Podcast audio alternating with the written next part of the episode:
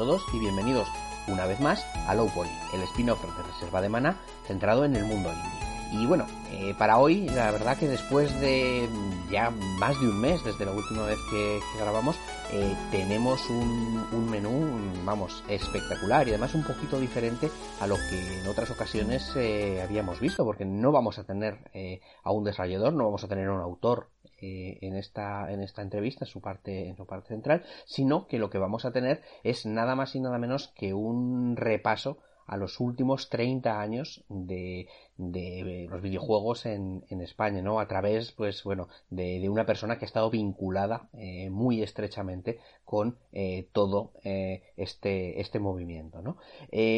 comentar también que, que, bueno, que para, para este low poly hemos hecho un, pequeño experimento y es que mm, seguramente muchos de vosotros ya lo, ya lo habréis visto, eh, pues eh, antes de, de, publicar esta grabación lo que, lo que hicimos fue pues emitir eh, la entrevista en directo a través del canal de Twitch de Reserva de Maná. O sea que, eh, bueno, para, para, otras ocasiones, pues posiblemente hagamos lo mismo, porque, bueno, funcionó bastante bien por lo que nos habéis comentado. Y, bueno, y posiblemente, pues, eh, futuras entrevistas, además de tenerlas en formato podcast, por supuesto, pues las vamos a tener también disponibles en tiempo real a través de Twitch eh, que no solo nos va a permitir pues verlas antes, que eso es un poco lo de menos, sino también y sobre todo lo que yo creo que es más interesante es poder interactuar y poder introducir vuestras preguntas, vuestras inquietudes, pues en tiempo real preguntándoselas al, al invitado en cuestión cada vez que cada vez que llevemos a cabo una de estas una de estas entrevistas. Eh, además, bueno, para la entrevista de hoy ya vais a ver eh, enseguida que eh, no estoy eh, solo eh, haciendo, haciendo la entrevista, sino que estoy muy bien acompañado en esta ocasión por, por el Big Boss Jaime Brotons. y bueno, sin, sin, mucho más, pues si os parece, entramos ya a lo que es la entrevista. Vamos allá.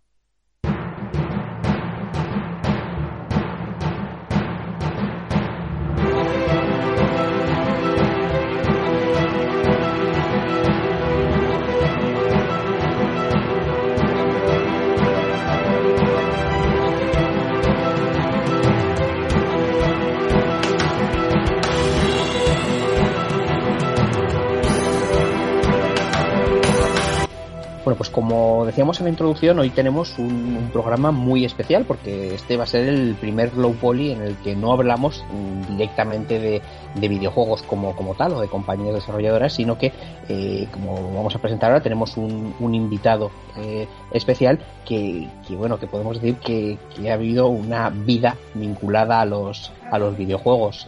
Eh, pero para, antes de, introducirle, pues quiero decir que no estoy solo en este en esta en esta entrevista sino que estoy pues bueno acompañado pues eh, en la mejor compañía que, se puede tener aquí en Reserva de Maná porque eh, está con nosotros pues eh, Jaime Brotons el Big Boss. Hola Jaime.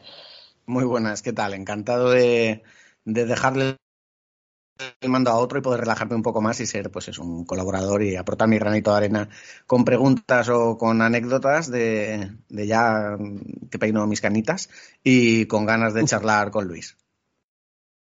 Sí, porque como, como bien dice Jaime, pues nuestro invitado es Luis, Luis Expósito, que es, bueno, es el eh, otro Big Boss, en este, en este caso, el de eh, la tienda Canadian en, en, Valencia, una tienda especializada en, en videojuegos que pues bueno, eh, acaba de cumplir o, va a cumplir, ahora nos, nos aclarará un poco la, fecha concreta, su 30 aniversario, que, que, para lo que, lo que es este mercado cada día más eh, dominado por las eh, grandes cadenas internas y estas cosas, pues es casi un, un irreductible, ¿no? Y, bueno, y tenemos que decir que, que, que este tema además pues viene sugerido por, por, un, por un oyente, por Javier Córdoba, que nos hizo el comentario en el, en el grupo de Facebook. Muchas gracias, Javier, porque, bueno, yo que, que no soy de Valencia, y no conozco tanto el, entorno, pues cuando leí un poquito sobre el tema, la verdad que, que vamos, me, explotó la cabeza y dije rápidamente, yo quiero hablar con Luis.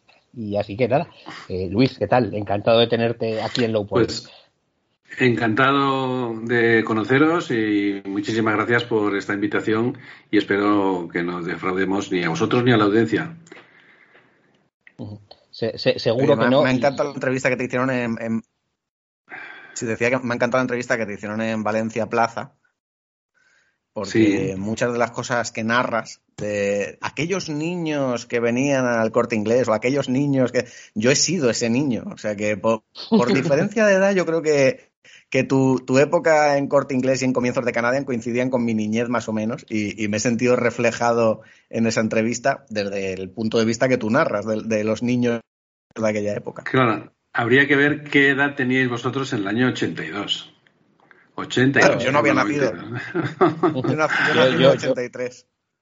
Yo, yo, yo, soy un poco más, viejo, yo, yo sí que, que, estaba por ahí, pero vamos, eh, todavía estaba muy lejos de entrar a un corte inglés, aunque solo sea porque en mi pueblo no había corte inglés. Entonces, eh, yo, yo lo que puedo decir es eh, que una aventura de juventud era cuando en el colegio nos llevaban de excursión a la capital y una de las cosas que hacíamos era meternos en el corte inglés porque ¿qué era aquello, no? esto como para eh, luego además meternos en tema de videojuegos y estas cosas, ¿no? Con lo, con lo cual, pues, pues yo creo que estas son cosas que, que, al final, más allá de, la actividad concreta, pues forman parte de nuestras vidas, ¿no? Y yo creo que ese punto de ilusión, pues es algo que nosotros, eh, haciéndote la entrevista y, tú lo que nos vas a contar, pues creo que, es un punto de equilibrio perfecto. Sí, bueno, efectivamente hay dos etapas, ¿no? La, la, etapa que habéis comentado antes, que es la del 30 aniversario de Canadian, Canadian Games, pues eh, ahí hay mucho que contar, ¿no?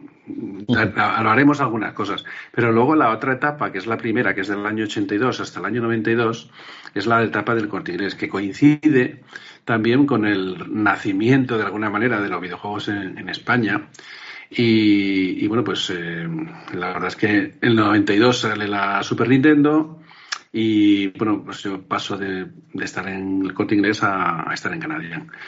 Y es una transición muy interesante. La verdad es que mm, vivir todo eso y, recordarlo, cuando estás viviendo no te das prácticamente cuenta, pero cuando estás retrayendo eh, determinados recuerdos y entonces la verdad es que es es muy interesante. Y además eh, coincide que yo soy historiador. Entonces, historiador que no me dedico a la historia de los videojuegos, pero, porque, bueno, la, historia es otra, mi, historia es otra, eh, no tiene nada que ver, eh, tiene que ver con el, con el trigo del siglo XVI, XVII en Valencia, y bueno, todo lo que es el abastecimiento urbano.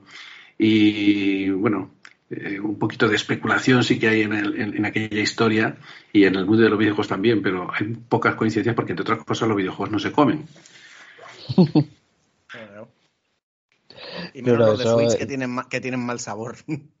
Sí, eso, decía cuando, salieron, aunque no, aunque no sé si me atrevería a probar alguno de los otros. ¿eh? Más allá de soplar al cartucho, yo no sé si me lo acerco más a la boca. No, no.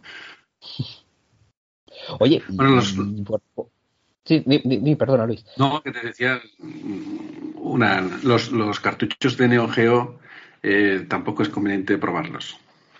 Porque el olor, el olor del azufre, pues lógicamente viene de, de sulfuraciones. Uf. no, la verdad que se usaban productos prohibidos. Sí, sí. mejor no saber que hay, que hay en esos cartuchos muchas, muchas veces. Aunque, ojo, igual vas a tener que poner algún día en la tienda cartelitos de, de como eso no meta su gato en el microondas, pues no hacer que el cartucho a, a porque, bueno, aunque no, no, estamos todavía ahí, pero claro, yo entiendo que, que en el mundo retro eh, casi mm, tiene que haber pues eh, instrucciones de cuidado ¿no? De, todo este material, tanto por supuesto las que tomáis vosotros en, en, la tienda como las que tú recomendarás a todos los clientes que quieren seguir preservando el material. En general no hace caso nadie. Eh, ves los juegos, cómo, cómo tratan los discos y están completamente rayados, manchados, con manchas de chocolate o de otras cosas eh, peores. Eh, bueno, y dice, no, pero me funciona, me funciona. Digo, ¿cómo que te funciona? La verdad es que hay muy poco cuidado. Hay gente que, por ejemplo, dice, ay, pero tengo que conectar la consola a la tele. Eh, claro, tienes que conectar la consola a la tele porque si no, no vas a ver nada. Eh, hay, o, por ejemplo, los, los discos UMD de la PSP, que hay quien coge y los abre abre el UMD y coge el disco y intenta jugar. Y oye, pues eso, muy mal, porque eso no viene no, lo, no lo dice en las instrucciones. Digo, pues caballero, pues eh, las bien, que seguro, seguro que lo pone. Lo, he intentado abrir y no entra en la Switch. este UMD. Es un, Es, la, gente, la, gente, es tremenda, es tremenda. Pero oye, pero antes, de, como decía, no estamos adelantando. Yo sí que mm, quería preguntarte, porque ya que los has vivido en primera persona, que eso, que ni Jaime y yo no habíamos nacido casi, ¿cómo fueron esos primeros pasos en el mundo del videojuego? Quiero decir, ¿cómo eh, una cadena, en este caso como es el corte inglés, eh, dice, oye, voy a apostar por abrir una sección de videojuegos? Entre pues, la sección de caballero y la sección de no sé dónde, vamos a poner una sección de videojuegos. ¿Cómo ven que eso puede ser algo importante? ¿Y, cómo se monta algo desde, desde, desde el principio?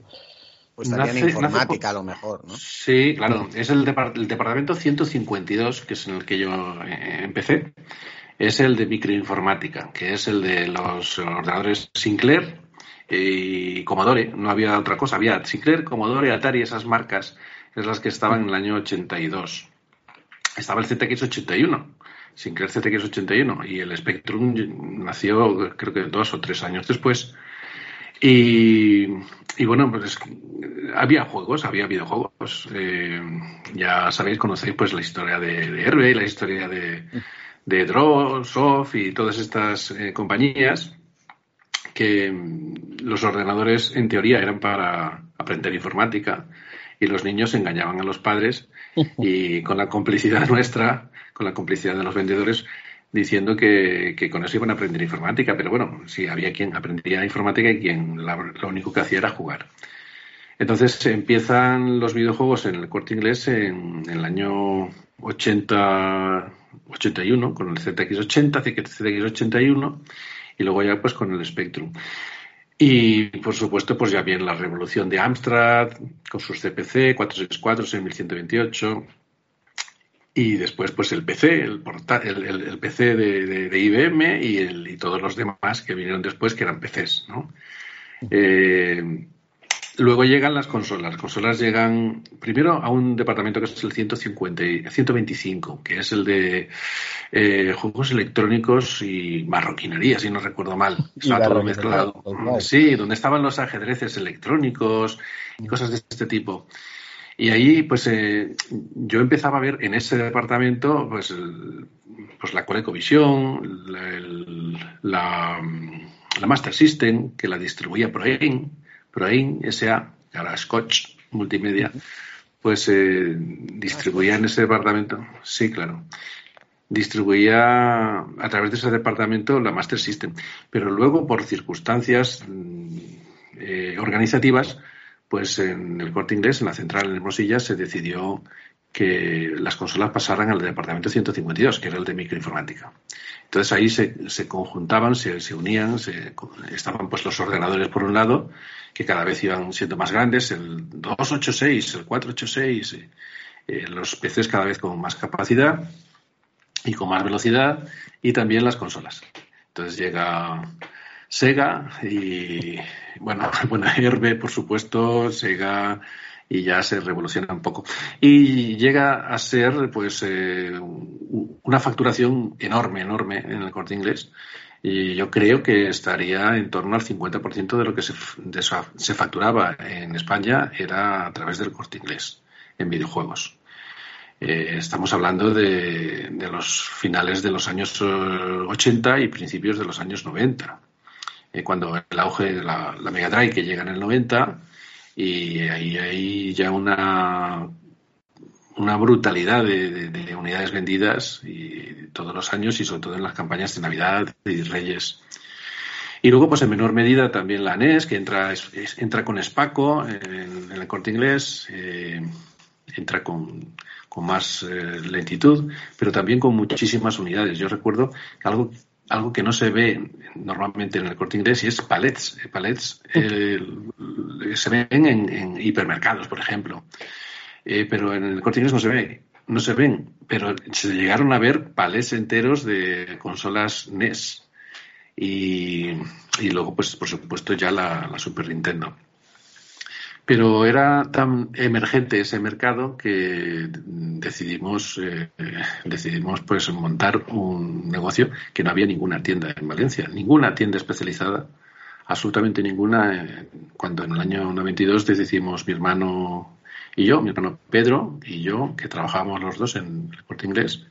Bueno, él pasó durante una temporada a trabajar en otra empresa, en Conforama, pero también a la venta, y decidimos montar eh, la, tienda. Aparte de eso, pues yo estaba en ese momento en, Madrid, eh, porque se iba a inaugurar un hipercore nuevo en Méndez Álvaro.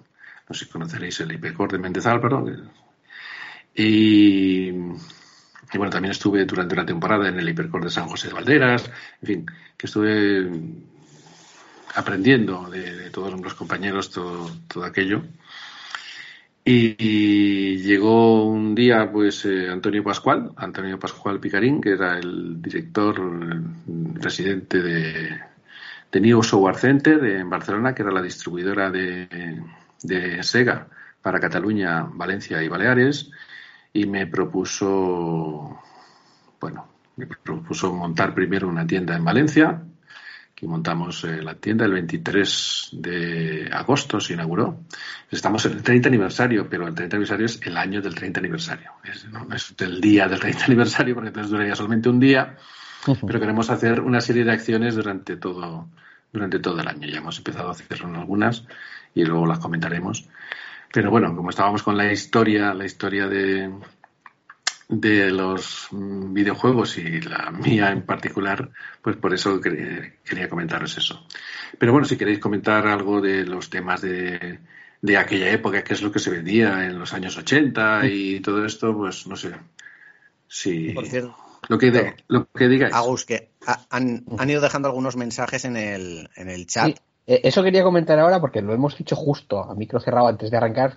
Comentaré que estamos en, en, Twitch, estamos emitiendo en directo y que es un canal abierto por si queréis dejar alguna pregunta o algún comentario para Luis. Y ya veo que no hace falta que lo diga, que ya lo estáis haciendo. Así que adelante, Juan, si, eh, Jaime, si quieres. Eh, dice, dice Proquet, Proquet. Dice Proquet 8, dice, grande Luis Espósito y su hermano Pedro con una gran tienda como es Canadian, de la que llevo siendo cliente desde el año 1995. Toma. Eh, a ver, a ver, ¿qué más? ¿Había alguno por aquí?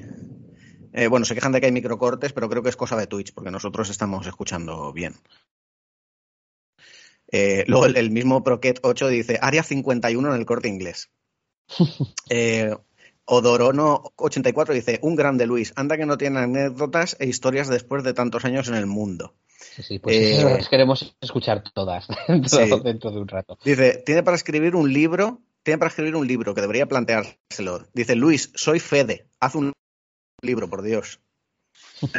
Bueno, es Fede, es... Fede, es Fede Pocket, eh, por eso es Pocket, Fede Pocket es, un gran amigo que, mira, este es uno de los, hoy he estado en la tienda, por cierto, aunque vive en Villarreal, en, Castellón, pues de vez en cuando baja a Valencia y la visita a Canadian es, eh, vamos, eh, imprescindible.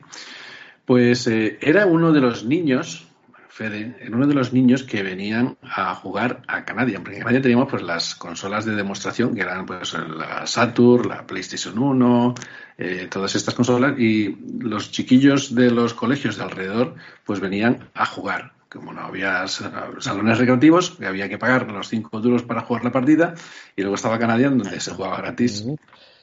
Y, y bueno, pues ese Fede era uno de los niños que, bueno, no es que se esperaran las clases, pero si, incluso en el recreo volverían corriendo, jugaban o después de las clases venían a jugar. Y sí, de esa generación pues todavía conservamos muchos clientes.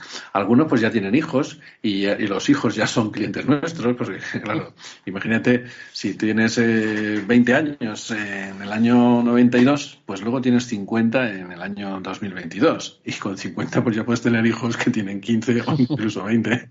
Qué bonito, ¿no? Que clientes lleven a sus hijos. eso. Sí, y algunos a sus nietos, algunos a sus nietos, sí, sí. Wow. Es, es normal, es normal. Eh, bueno, año, año, año 82, ¿no? Los, los comienzos. Eh, yo por aquel entonces no había nacido, nací en el 83, pero sí que he comentado varias veces en el programa que en, que en los albores, en mis albores videojueguiles, mi padre tenía un IBM con un transistor y cintas de videojuegos, ¿no? que, es lo que tendríais en, por aquel entonces en el corte inglés, ¿no? De Space Invader y todas estas cosas que venían en cassettes que se metían en los ordenadores de aquella época. Yo empecé con eso. Sí, el, formato de cinta, de cinta de cassette, pues era el más habitual, era además muy, muy económico. Eh, los, los, Spectrum funcionaban con cassettes, con cintas de cassette. Los Commodores Big 20 y los Commodore 64 igual. Los MSX ya era una pequeña revolución. Eh, MSX, ¿os suena, ¿os suena, MSX Microsoft? ¿Os suena? Microsoft ya estaba ahí, ya estaba ahí. En el MSX, el, sistema operativo de MSX eh, y, el, y, el, Basic de, que utilizaba MSX estaba, estaba hecho por ellos. Pues eh, los MSX ya eran ordenadores eh, que podían ser de distintas marcas, porque era un sistema que empezó queriendo hacer un estándar y bueno, fracasó. Fracasó. Pero estaba metido Sanyo, estaba metido Sony, estaba metido Philips, eh, Spectra Video, Canon, Toshiba, eh, un montón de marcas y cada una pues hacía su diseño de ordenador y bueno, servía pues para, para poco poco a poco, pero sobre todo para jugar, esa es la realidad. De hecho, los MSX tenían una entrada de cartuchos y los cartuchos eran para jugar con juegos que, todavía, todavía existen y bueno, hay muchos coleccionistas de MSX. Y después, pues, y después, pues, eh, hubo diversos inventos. Por ejemplo, Clive Sinclair, el, el, diseñador de los Spectrum, de los, pues, se inventó el QL, el, el QL tenía una cinta sin fin. ¿Y cómo puedes? Nosotros decíamos, ¿cómo puede ser una cinta sin fin? Pues era una especie de cartucho que tenía una cinta que se, en algún momento se giraba y continuaba siempre girando. Era un, eh, tenía un problema y era que se estropeaban con mucha facilidad. La verdad es que las reclamaciones en el corte inglés eran constantes, pero la idea era muy buena y el, invento ese pues pasó, pasó a la historia. Luego pues llegaron los disquets los disques de 5 y cuarto, 5 pulgadas y cuarto y los disques de 3 y medio. Pero eso ya es en el ámbito del PC. Amstrad eh, sacó los de 3 pulgadas que luego eh, los pasó a Spectrum. Cuando Amstrad absorbió a Spectrum, a Sinclair, mejor dicho, pues eh, sacó el Plus 3, el Spectrum Plus 3, y ese ya llevaba pues los, los disquetes el formato de disquete encapsulado y era muy resistente y de hecho pues todos esos disquetes siguen funcionando prácticamente hoy en día todos. Eso te iba a comentar, yo tengo algún recuerdo de estos y eran unos discos bastante contundentes, por decirlo de alguna manera. Sí, los otros eran floppy disks, eran muy blanditos y la verdad es que los de tres y medio y, cinco pulgadas y cuarto y esos pues tienen poca vida, poca vida. Porque. Oye, me, eh, me, llamó, me llamó la atención de la entrevista eh, lo que comentas de que por aquel entonces, prácticamente, eh, o sea, avanzando un poquito en el tiempo, en la época de los 8 bits de NES y Master System y tal, que mm, esos juegos solo se podían encontrar o en grandes superficies como el corte inglés o en alguna tienda de juguetes. Yo me acuerdo en el caso de Elche, eh, mi abuelo, que es el que nos regalaba normalmente los videojuegos, nos llevaba, pues eso, a una tienda de juguetes, que por aquel entonces eran tiendas, eran negocios familiares, con, nombres de tiendas compuestos por los dos apellidos, en plan, eh, tienda de juguetes, pues, yo qué sé, en mi caso, Brogar, de Brotons García, y, y mi abuelo me los compraba allí, en una tienda de juguetes, nada especializado, tenía su su, torre, como, como las torres de, de, cassettes de la gasolinera de música, pues, eh, pues ahí en una esquinita una, torre con juegos. Y en esa tienda me compré mi Metroid de NES y el Double Dragon y los, de la época. Y es que no, no, había muchos más sitios para comprarlo. Luego sí que es verdad que fueron abriendo tiendas de alquiler de juegos y tal, pero tiendas especializadas es que no, no había prácticamente. Claro, es que no existían las tiendas especializadas porque era un, mercado totalmente virgen. Entonces, estaba un mercado que estaban haciendo en ese momento. De hecho, tampoco había ni siquiera coleccionistas. Y algo que decimos, ¿cómo que no había coleccionistas?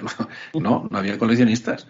Por ejemplo, coleccionistas de sellos o de, o de monedas sí que había, ¿no? o incluso de discos, coleccionistas de discos y coleccionistas de películas, sí que existían, porque ya había un mercado pero los videojuegos en los años 80 pues estaban en pañales.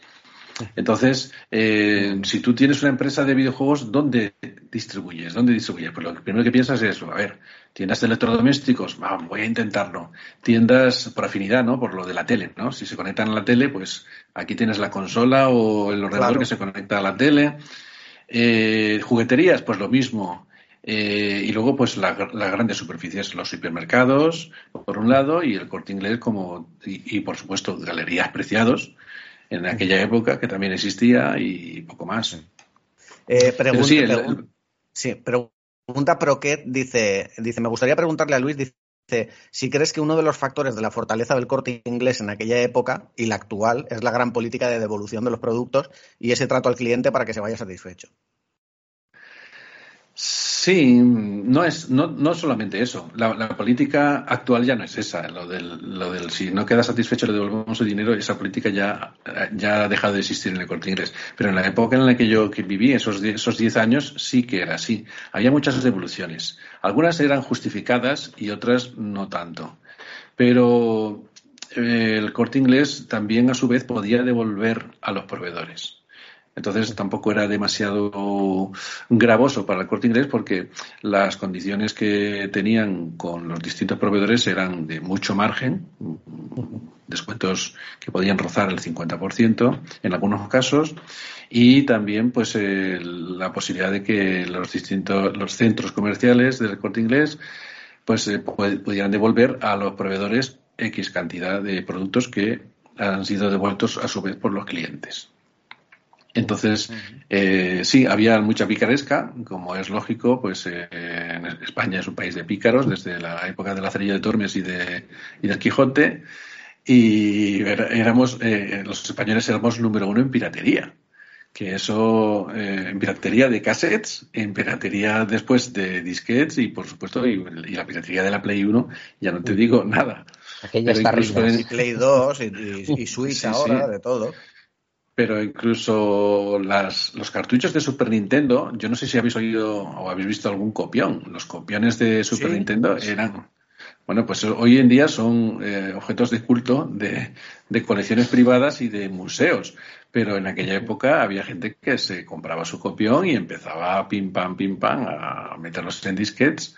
Los cartuchos los pasaban a disquet y ya tenían la copia de seguridad, eh, eufemismo, eufemismo grandísimo de aquella época que todavía, todavía existe. Todavía la copia de seguridad personal, pero luego la realidad era que los vendían a 2.000 y a 3.000 pesetas y bueno, es una época una época gloriosa, gloriosa. E, e, es, tremendo. Desde luego, oye, comentabas antes que, que, en aquella época el corte inglés pues tenía, podía tener tranquilamente el 50% de, de, de, todas las ventas. De la distribución. De la distribución, efectivamente. Pues eh, teniendo en cuenta que, que, se movía tanto ahí, ¿Cómo se vivió? Porque eh, esta temporada dedicamos un, un programa de, de, reserva de maná a, a esta guerra eh, Sega-Nintendo, por decirlo de alguna manera, y por la documentación que teníamos estaba más centrada casi en Estados Unidos que, en España. ¿Realmente existió esta guerra en España?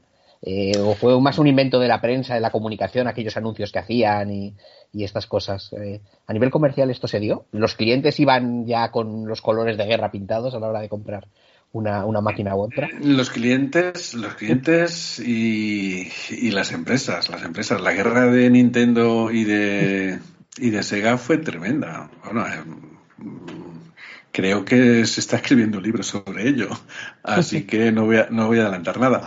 Pero sí, pero la guerra eh, española de Sega Nintendo fue, fue tremenda. Eh, ahora mismo la vemos como algo bonito, pero en aquella época era menos sangre, hubo de todo. Sí, bueno, hay, realmente hay dos personas que son por un lado Paco Pastor y por otro lado Andrew Binding. Los dos eh, eran miembros eh, y accionistas de, de y hay, hay, una escisión tremenda, una ruptura incluso a nivel personal, a nivel de amistad. Y uno, Andrew Binding, se queda con Herbe y con Super Nintendo, bueno, con Nintendo en general y, Paco Pastor se queda con Sega como presidente de Sega España. Y empieza una guerra pues, fraticida porque realmente eran, eran como hermanos. Y bueno, nosotros estábamos, la verdad es que hay que decirlo, nosotros somos segueros eh, por, por convicción, por un lado mi hermano y yo, y también porque formábamos parte de alguna manera del conglomerado de empresas de Sega. No éramos directamente de Sega, pero os lo explico en un momento. Eh, la empresa, que es Nathan Games, eh, estaba participada por eh, Antonio Pascual con un 34% y por un, mi hermano un 33% y yo otro 33%, total del 100%. esa, Antonio Pascual era, como he dicho antes, el presidente de New Software Center de Barcelona, que era la distribuidora exclusiva para Cataluña, Valencia y Baleares de todos los productos de Sega. Y anteriormente había sido de todos los productos de Herbe. Y más anteriormente de todos los productos de Atari. Es decir, que también daría para escribir un libro sobre Software Center, pero bueno, supongo que, Antonio supongo que Antonio Pascual lo escribiría muchísimo mejor que yo. Y y entonces, eh, pues eh, teníamos mucho apoyo de Sega, mucho apoyo de Sega. Eh, de hecho, pues también había cierta amistad con, con Paco Pastor. y de hecho, pues fue el que, el que de alguna manera me recomendó, tanto él como, como María López, eh, que también era otra de las personas que trabajaban en SEGA, pues me recomendaron para un puesto especial en Canadian en Barcelona. Y en, Barcelona se iba a montar, eh, o sea, la, franquicia Canadian pertenece a, New Software Center. Y cuando montamos en Valencia, éramos, eh, poco después éramos ya 27 tiendas. 27 tiendas en una cadena en la que en, ese momento la segunda cadena más importante era Centromile. Anteriormente se llamaba Milesoft, después Centromile y ahora la conocemos como Game. Pues Centromile en ese momento, en el año 93, tenía 12 tiendas. 12. La la calle Montera y, y algunas más. Pero pero bueno, no tenía nada que ver. Eh, Canadian era mucho más potente, pero el mm, Centromail estaba en Madrid. Y en Madrid se movía mucho más que en Barcelona o que en Valencia o en cualquier otra capital. Eh, por circunstancias, pues eh, bueno, nosotros, vuelvo a decir, pertenecíamos de alguna manera al conglomerado de empresas de SEGA, aunque no participativamente no era así pero sí a nivel de, como, como de rebote. Entonces teníamos muchísimo apoyo. Mm, recuerdo que los primeros carteles que se anunciaban, donde se anunciaba la, tienda, las marquesinas, pues era de Sega. El cartel de Sega que todavía tenemos por allí, o el cartel del Eternal Champion que todavía lo tenemos en un cartel enorme. Al estilo de cómo se anunciaban las películas antiguamente en los cines, en los cines de los años 60, años 70, años incluso 80 pues se anunciaba un juego, el Eternal Champions, que era uno de los juegos, de las apuestas fuertes de Sega para, para contrarrestar la fuerza del Street Fighter. Y, sobre todo, pues también la fuerza del Street Fighter de la Super Nintendo, que era hubo, controversia con las, con las versiones de, de, ambos juegos. Sí. de ambas consolas, perdón. Bueno, pues eso, que, esa guerra eh, no, quisiera contarla porque ya la está escribiendo un, un, gran escritor y un gran dibujante que es eh, Jesús del Val, del Vas, Jesús Martínez del Vas. Y, no quiero pisarle nada. Ya he tenido algunas conversaciones con él sobre este tema y puede ser muy interesante. Ha escrito la, historia de Amstrad, para que os hagáis una idea, ha escrito la historia de Dynamic. Entonces, claro, la historia de la historia de Herbe, donde aparece Sega también, pues es muy, interesante. Es lo, siguiente que, que, viene. Pues estaremos, estaremos atentos porque desde luego es una, tiene que ser una historia apasionante y si quieres, pues, eh, pues ya que, hemos eh, empezado con esto, pues ya nos centramos en, en, lo que es Canadian, dejamos el corte inglés eh, atrás, ya estáis, ya estáis establecidos. Y, cuéntanos un poquito a lo largo de los años cómo ha sido esta, esta evolución, porque a día de hoy, pues ya llegaremos también a esto, pues sois un poco referente sobre todo en, en temas retro, pero claro, en aquel momento eh, eso no era retro, eso era lo más puntero que, había. Claro. ¿Cómo, ¿Cómo, ha sido esta, esta evolución? Cuéntanos un, poquito. cuando nacen los videojuegos, evidentemente no existe el retro. claro. Cuando nace la vida en, Además, yo, me, Imagino, yo me imagino, perdona Luis, que, que, en aquellos primeros años eh, nadie se le ocurriría decir, oye, ¿me consigues un Atari de esas? Eh, entiendo que no habría mercado para, para las consolas que podríamos llamar retro en aquella época, que serían simplemente trastos viejos y ahora queremos los nuevos. O, o, sí, todavía había algún colgado que quería esas maquinitas antiguas. Bueno, había, había gente que quería muchas máquinas, muchas máquinas, que, quería tener muchas máquinas y, también algunos que querían tener muchos juegos, pero con el afán de, de coleccionar como el que colecciona. O sea, no es lo mismo el coleccionista que el coleccionista retro, ¿no? tú puedes ser coleccionista de Switch ahora mismo pero no eres coleccionista de retro si, si, si, si solamente decides coleccionar Switch. Pues en este caso es lo mismo. O sea, la gente mm, coleccionaba, bueno, la gente no, muy poca gente coleccionaba, porque mm, el, poder adquisitivo de aquella época era muy distinto al, de hoy en día. Y bueno, los, los chiquillos y los adolescentes, pues tenían un juego o dos o tres al año yo no sé si vosotros, al principio, me imagino que vuestros padres o vuestros abuelos os regalaban un juego y con eso teníais para meses y meses y meses. Y como no había internet, pues teníais que apañaros como podíais para poder acabar el juego, que entonces los juegos eran difíciles, no como los juegos de ahora. Que, que no había no había posibilidad de grabar ni siquiera, sino que tenían, pasabas una fase y te daban un password y con eso ya pues podías entonces, eh, también era un coleccionismo mm, temporal. ¿Por qué? Porque salía una consola nueva y todo lo que tú tenías ya no valía. Salía un, la PlayStation 1, por ejemplo, o la Saturn, la Saturn y la PlayStation 1, y ya vendías todo lo que, todo lo de la Mega Drive o todo lo de la Super Nintendo para comprarte la consola nueva, que la pintaban muy bien, que decían que era una maravilla, que tenían polígonos y que los juegos iban mucho más rápidos y, eran mejores y el formato nuevo que era el CD, eso era fantástico. Entonces, muchísima gente lo que hacía era que se deshacía de sus colecciones que tenían de Mega Drive, de Master System, de Super Nintendo, etcétera, y se compraba lo último. O la Neo Geo, por ejemplo. Porque la Neo Geo es un caso aparte.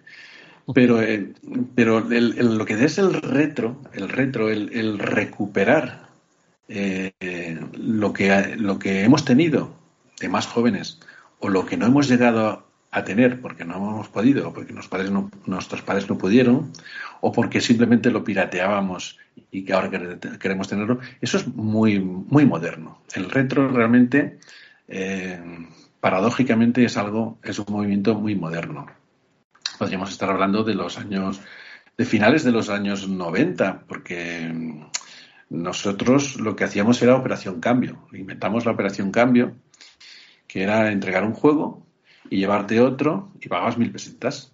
Entonces la gente decía, oye, esto es un chollo increíble porque con diez mil pesetas tengo diez juegos. Y si me compro un juego, solo tengo, con diez mil pesetas tengo un juego si lo compro. Pero si voy cambiando ese juego por otro, por otro, por otro, por otro, pues al final tengo 10 juegos, o podré jugar a 10 juegos aunque luego no tenga ninguno eh, coleccionado. Es muy distinto ahora que hay descargas de internet, que hay DLCs, que hay juegos inacabados, que, bueno, Goti, que luego sacan el Goti y te viene con todo. Bueno, es muy distinto. Los juegos estaban acabados, los juegos eh, funcionaban. Eh, books no había tantos como ahora, como es lógico. Los juegos venían con su manual de instrucciones. En el caso de Sega, por ejemplo, venían con, creo que son seis o siete, o seis u ocho eh, idiomas, todos los idiomas europeos más importantes. Un mundo totalmente distinto al actual. El tema de los precintos, pues bueno, Sega ponía un precintito, que era la palabra Sega, en un óvalo, y eso ya era el precinto. Bueno, pues en el corte inglés lo que teníamos era la orden, entre comillas, eh, porque no siempre se cumplía, pero de enseñarle al cliente lo que hay dentro de la caja. si es una consola, abríamos la caja, mire, usted tiene esto, esto, esto, y le explico cómo va, tiene que conectarlo y demás. Y de ese momento, y, gracias a eso, sabíamos que no podían colarnos luego diciéndonos que dentro había un ladrillo, que también se daba, pero se daba más en otras empresas. Y en el caso de los juegos, pues lo mismo. Aquí está el cartucho, esto tiene que meterlo así, no lo meta al revés, aquí tiene las instrucciones, etcétera. Eh, el tema de los precintos, pues vino muchísimo después. Muchísimo después. Ya con, PlayStation 1, por ejemplo, ya venía todo precintado. Y, algunas plataformas eh, anteriores, no, recuerdo, Super Nintendo, Super Nintendo, algún caso muy, muy especial, no, no de Nintendo, sino de alguna otra compañía. Entonces, eh, la gente compraba los juegos para jugar no los compraba para tenerlos en la estantería, en la vitrina o, para enseñarlos, el tipo poser que hay mucho ahora. Compraba para, para jugar. Eh, había quien los conservaba muy bien y los tenía bien almacenados, bien colocados, y quien simplemente se preocupaba de que tener el cartucho en un cajón y la caja pues la dejaba por ahí tirada y la madre pues la tiraba a la basura al cabo del tiempo. Yo siempre digo que las madres de España son las que más videojuegos han tirado a la basura de todo el mundo. Es así. Drama. Yo entre. Aquí, aquí había basura, eh, Cáritas y, la casita de reposo. O sea, esos tres lugares. Eh, ahí han ido a parar millones de objetos de valor míos, sentimentales, pero bueno, si luego los disfrutaron otras personas, me alegro. Pero lo de la basura duele.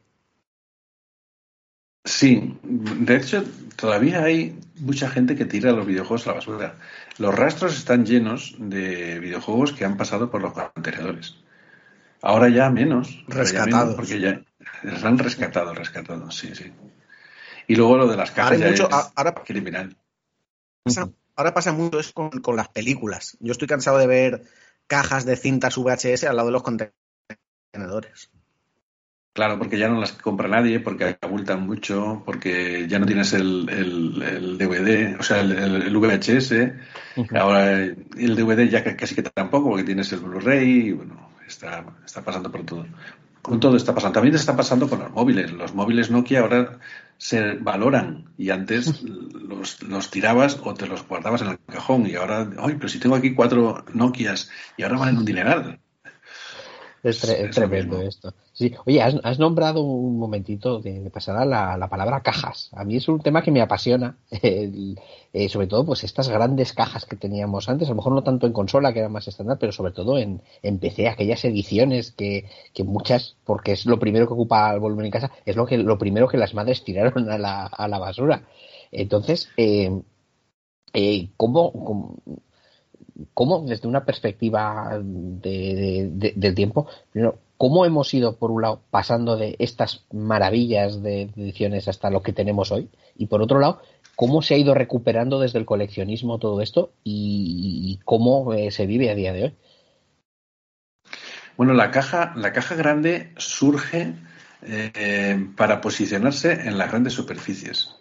O sea, las empresas de, de videojuegos eh, hacen cada vez cajas más grandes para que en los lineales estén las suyas.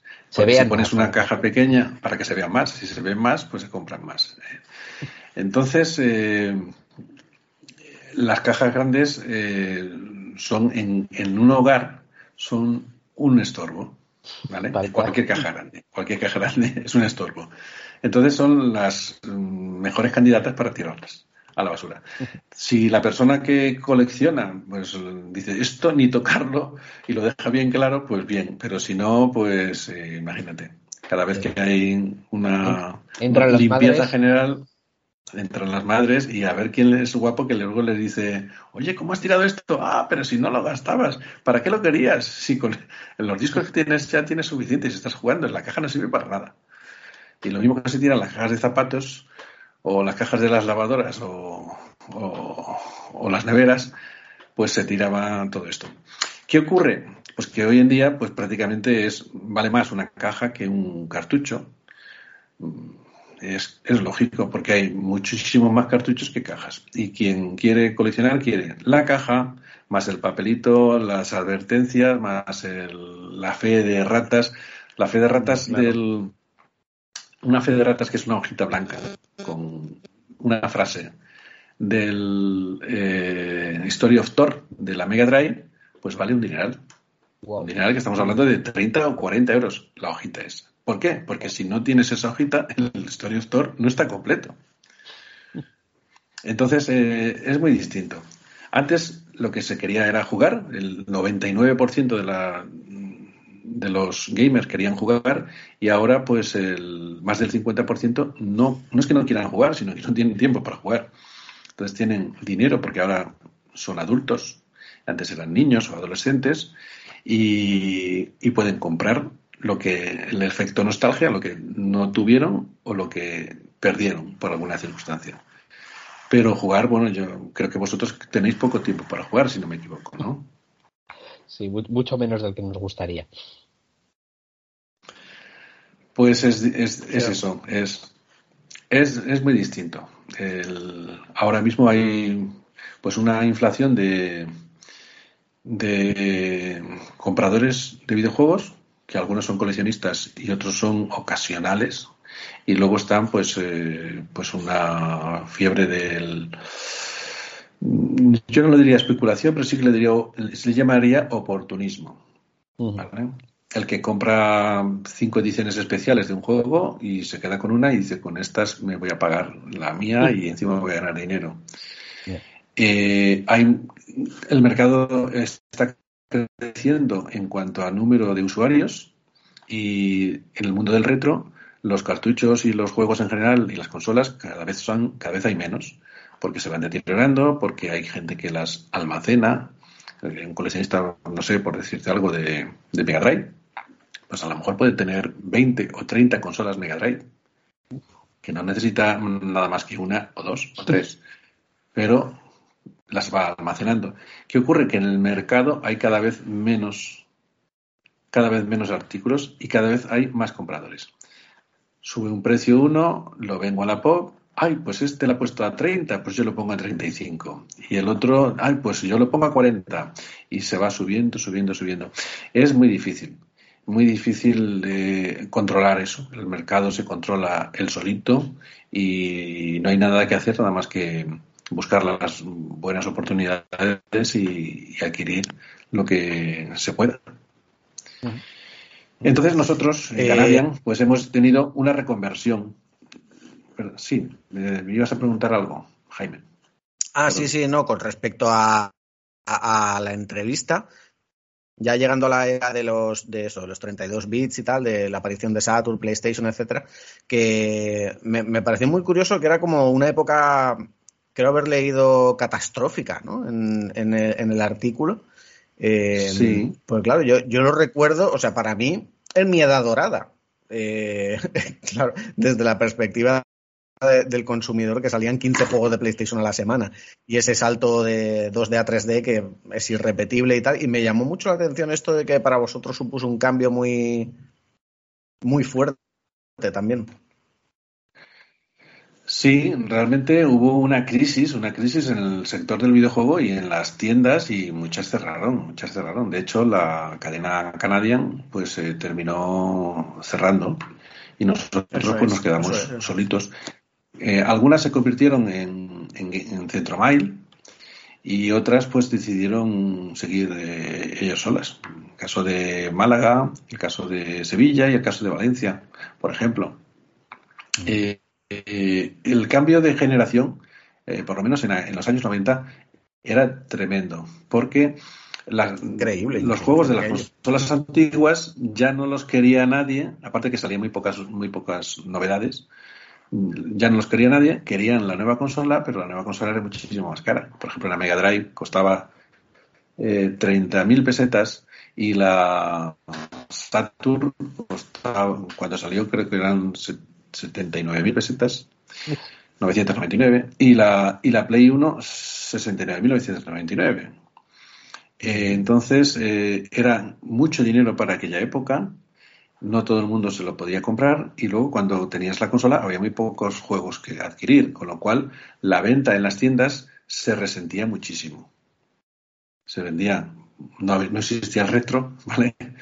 Entonces no podíamos vender retro, ni tampoco podíamos vender lo nuevo. Bueno, se vendía, pero muy poco, en comparación con, con otra, otra época. Y sí, la verdad es que el año 95 fue, fue malo, ese año de transición fue, fue terrible. Y luego, pues poco a poco, pues eh, se, se, va recuperando el sector, empiezan a abrir nuevas cadenas, recuerdo eh, Game, GameStop, GameStop y sí. también GameShop. Y también GameShop. Bueno, GameStop llega a España con talonario y compra la cadena Jump, Jump Ordenadores y que era una, una cadena de venta de, de informática, de, de, ordenadores y accesorios y programas informáticos. Uh -huh. Y compra esa cadena que tenía su central en Valencia y se empieza a expandir por, por toda España. Pero luego ya sabéis lo que pasó con GameStop, porque desapareció. Uh -huh. De la noche a la mañana desapareció porque quería comerse a Game y no lo consiguió. Totalmente imposible, inviable. Y luego, pues GameShop, que con central en, en, Albacete, pues tampoco pudo, tampoco pudo seguir. Y al cabo de los años, pues eh, desapareció. Incluso ah, todavía hay alguna que sigue con el nombre, por ejemplo, la de mi amigo Alex en, el puerto de Sagunto. O sea, existe un, un GameShop. Eh, pero conserva el nombre de GameShop, pero ya no existe la cadena, por lo tanto, pues adquiere el producto donde puede, donde quiere y, donde sabe, sin necesidad de adquirir a la, a la central de compras. Eh, oye, es un mundo muy complejo cada vez. Una, una pregunta, no, Luis. Eh, ¿Por qué sí. eh, decidisteis mantener el nombre de Canadian en vez de llamaros hermanos videojuegos Expósito, no sé? Hombre, queda, queda, me, me, suena eso a videojuegos, a videojuegos Horacio, ¿no? Sí. videojuegos Horacio. O Expo, ex, no sé, Expo Game o algo así, no sé. Sí, eso quedaría un poquito mejor. Bueno, pues porque nos gustaba lo Canadian y por qué teníamos que cambiarlo. No, nosotros éramos conocidos como Canadian, como Canadian y luego lo único que le añadimos es el, el Games. El nombre de Canadian era Canadian The First Entertainment for Ludic Maniacs. Eh, ese era el nombre completo. Pero simplemente le añadimos Canadian Games y también videojuegos Canadian. O sea, la, las dos eh, definiciones son, son las actuales. Eh, nos conocía todo el mundo como Canadian en Valencia. Fue la primera tienda que se, que se montó en Valencia, la primera tienda especializada. Ahora mismo es la segunda, creo que es la segunda que, que, que sobrevive, porque la primera es Choyo Games en Madrid, que abrió en el año 90, si no me equivoco. Y, y bueno, pues eh, por el camino han, han quedado, no digo miles, sí, miles, miles de tiendas. Es un, es un mercado muy complejo. Eh, puedes estar un, una década, incluso dos décadas, pero estar tres décadas ya es bastante complicado. Nosotros hemos tenido que hacer una reconversión enorme, pero con no con la crisis del año 95, sino con la crisis que empezó el año 2008. No, no el 2007, porque el 2007 para nosotros fue muy bueno con el lanzamiento de la Wii. Y, y el,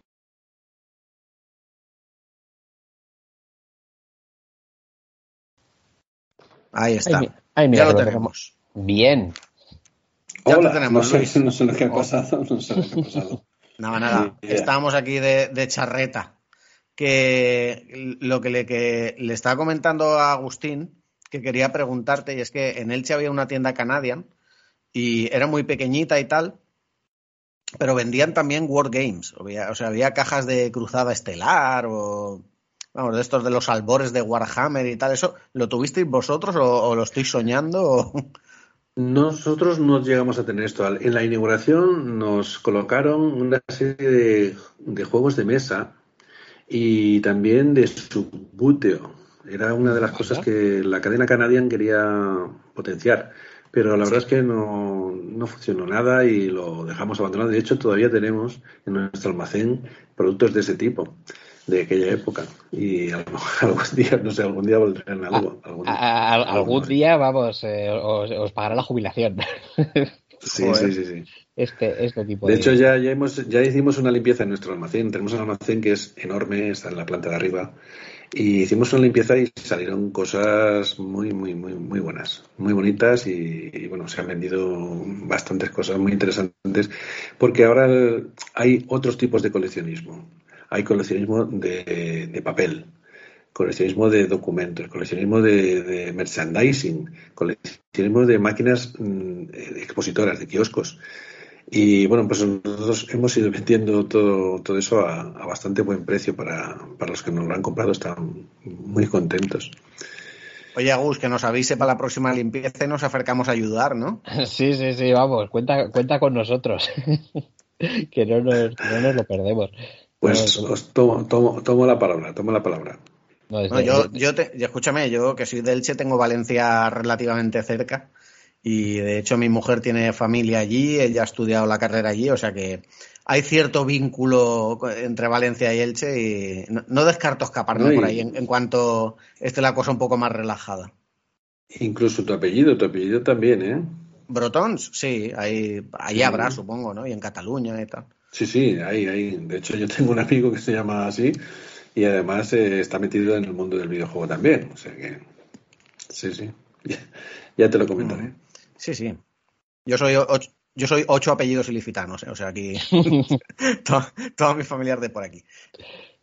Eh, bueno, Agus, dale, caña. ¿Por dónde quieres que vayamos? Sí, sí bueno, yo, a mí me gustaría que, terminase porque se ha, se ha cortado en un momento apasionante que era cuando estabas hablando de la terrible crisis de, de 2008. Ah, sí. Bueno, pues mm, tuvimos, mm, incluso pensamos en, cerrar no el 2008, sino en el 2010, porque no, sabíamos cuándo iba a terminar esa crisis. Y la verdad es que las ventas cayeron muchísimo. Eh, primero por la crisis, por la crisis en general, y segundo por el auge de las ventas online. Entonces, nosotros, nuestro nuestro negocio era vender un 20% de productos seminuevos y retro, seminuevos llamémoslos así, o de segunda mano, o como queramos, y retro, y un 80% en productos nuevos. Tenemos muchos clientes que nos reservaban los Call of Duty, los FIFA, los Pro Evolution, que íbamos a Madrid a por ellos a las 4 de la mañana para llegar allí a las 8. Íbamos a Lami, a Spaco, eh, a veces a mitad de camino con algún representante. Eh, conseguíamos, conseguíamos los juegos antes que nadie. Y a veces con una semana de antelación. Wow. Con una semana de antelación. Ah. Teníamos colas, eh, bueno, pues todo aquello desapareció cuando las empresas dejaron de servir con anticipación y también cuando Amazon y todas las demás empresas empezaron a vender eh, eh, a, lo, fuerte, a lo, grande. Entonces se respetaba muchísimo más la fecha de salida y todo aquello se acabó. Entonces todo eso nos afectó. Entonces em, hemos tenido que hacer a lo largo de estos últimos años, eh, entre el 2008 y el 2013, una reconversión muy fuerte para mm, ir poco a poco reduciendo la venta de producto nuevo, que además tampoco podíamos competir en precio con determinadas empresas, por ejemplo, la citada Amazon o, MediaMark incluso, que tiene unos precios muy agresivos en los lanzamientos, y irnos a, los retro. Y, y, desde el año 2014 a 2015, el 80% de nuestra facturación es retro y el 20% es nuevo. Pero en, pero en la actualidad, en 2021 y 2022, eh, ahora estamos en el 95% de la facturación en retro y el 5% en nuevo. Sea, el, nuevo lo tenemos porque tenemos clientes de toda la vida que nos encargan, nos reservan juegos y tenemos que tenerlos para ellos. y A veces no ganamos prácticamente nada. Un euro, dos euros, o incluso perdemos dinero porque por circunstancias pues eh, ya, no, ya no trabajamos con las grandes empresas. O sea, ya no, ya no trabajamos con Sony, ya no trabajamos con Nintendo, ni trabajamos con Coach Multimedia, ni con Ubi. Y antes trabajábamos con todos. Entonces, las grandes empresas ya no trabajan con ninguna tienda pequeña. Ninguna. Absolutamente ninguna. Eh, entonces, sí, es así, es así. Empezaron recortando los, los descuentos y luego obligando a hacer una facturación determinada si no te quitaban. Electronic Arts, por ejemplo, pues tuvo esa política e incluso llegó a cargarse a grandes mayoristas. Electronic oh. Arts eh, empezó así y algunos mayoristas eh, tuvieron que eh, cerrar. En Valencia había un mayorista que es un multicomercio de electrónica, multiracks, multigames, tiene varios nombres, y tuvo que cerrar porque las condiciones eran draconianas. Y la reconversión, pues, eh, nos, nos, ha ido muy bien. Nos ha ido muy bien porque hemos conservado una clientela fiel y también hemos tenido la suerte de, conocer a, nuevos clientes, muchísimos nuevos clientes y algunos grandes coleccionistas. Y gente del mundo como vosotros, del mundo de, digital, de youtubers y streamers y demás, que coleccionan y que nos nos piden que encontremos tal juego, tal otro, y los, conseguimos. Tenemos muy buenas relaciones y, la verdad es que estamos muy contentos.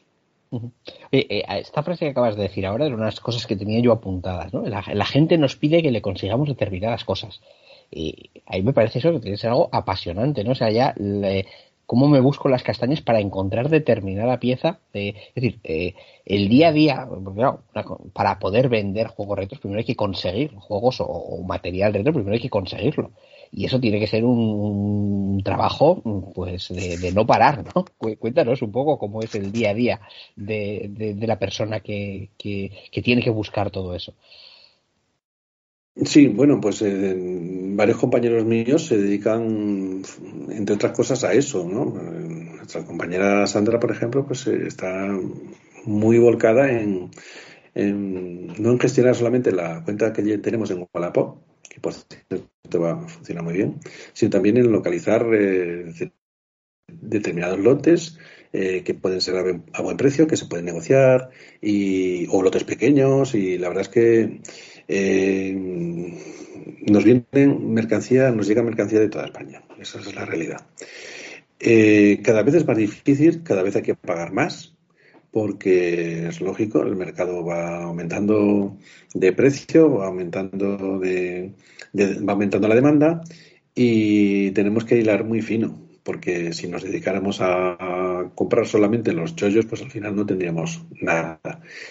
Y como lo que tenemos se vende, pues hay que volver a comprar, volver a comprar, volver a comprar, porque si no ofreces novedades y por suerte, por desgracia, pues todos los días nuestra página de Facebook ponemos todo lo que va entrando y al, día siguiente ponemos los precios y ya hay muchísima gente que reserva, reserva, reserva porque sabe que está a precio de mercado, a veces un poquito superior, otras veces un poquito inferior, pero es que si pierdes esa oportunidad, al cabo de un mes o dos meses, aparece el mismo producto, bueno, el mismo producto no, sino el mismo título, otra unidad, mucho más, a mucho mayor precio.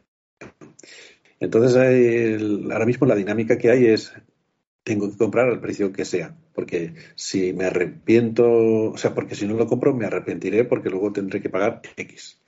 Por ejemplo, los Pokémon. Los Pokémon eh, ahora mismo están muchísimos por encima de mil euros. Es algo que resulta inviable para cualquier economía que, que dependa de, un, de una nómina. Pero esa es la realidad. O sea, cartuchos que antes, cartuchos sueltos de Game Boy, de Pokémon amarillo, por ejemplo, Pokémon azul, que antes lo vendíamos a 10, a 12 y a 15 euros, pues a partir de que saliera al mercado el Pokémon Go, empezó de nuevo la fiebre de Pokémon, ahora la semana pasada el Pokémon Arceus, que, que arrasó, arrasó incluso en nuestra tienda. El viernes salió a la venta y el sábado ya no quedaba ninguno en ninguna tienda de Valencia. Wow. Bueno, pues esa fiebre de, salieron cifras que vendieron 6 millones y medio la primera semana. Salía esta semana publicada.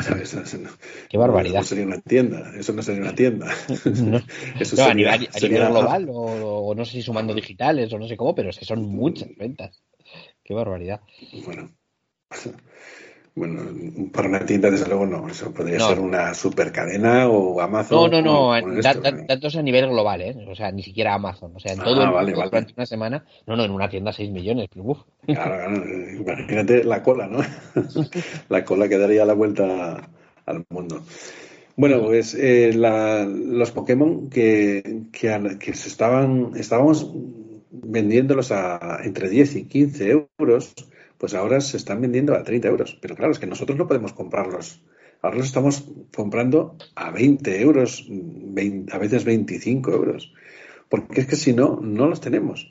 Y luego no queremos entrar en, el, en los Pokémon piratas, que hay muchísimos Pokémon que son copias, copias chinas y algunas de muy buena calidad. Y bueno, mm, eh, ¿qué sentido tiene? El sentido de jugar a eso, pues es tenerlo para jugarlo, pero no para coleccionarlo. Tú puedes coleccionar los Pokémon, aunque sean los cartuchos, si son originales, pero las repros chinas no puedes coleccionarlas. Vamos, no, tiene demasiado sentido. Como coleccionar billetes falsos. Bueno, habrá quien quiere coleccionar billetes falsos, pero tampoco tiene demasiado sentido, ¿no? No, claro. es cuanto, cuanto, menos, cuanto menos paradójico, la verdad. Porque el, el, perfil del, del, coleccionista, tú que, yo creo que por tu tienda habrá pasado ya de todo, ¿cómo, es? ¿Es coleccionista de una consola en concreto, de, de, una franquicia en concreto? ¿Hay un poco de todo? ¿Hay, ¿Hay, gente que colecciona de todo lo que se mueve? O, decimos, mira, el, el, de Sega es que cualquier cosa que me llegue de Sega, ya sé que tengo esta persona que me la va a comprar, por poner un ejemplo. ¿O son perfiles muy heterogéneos?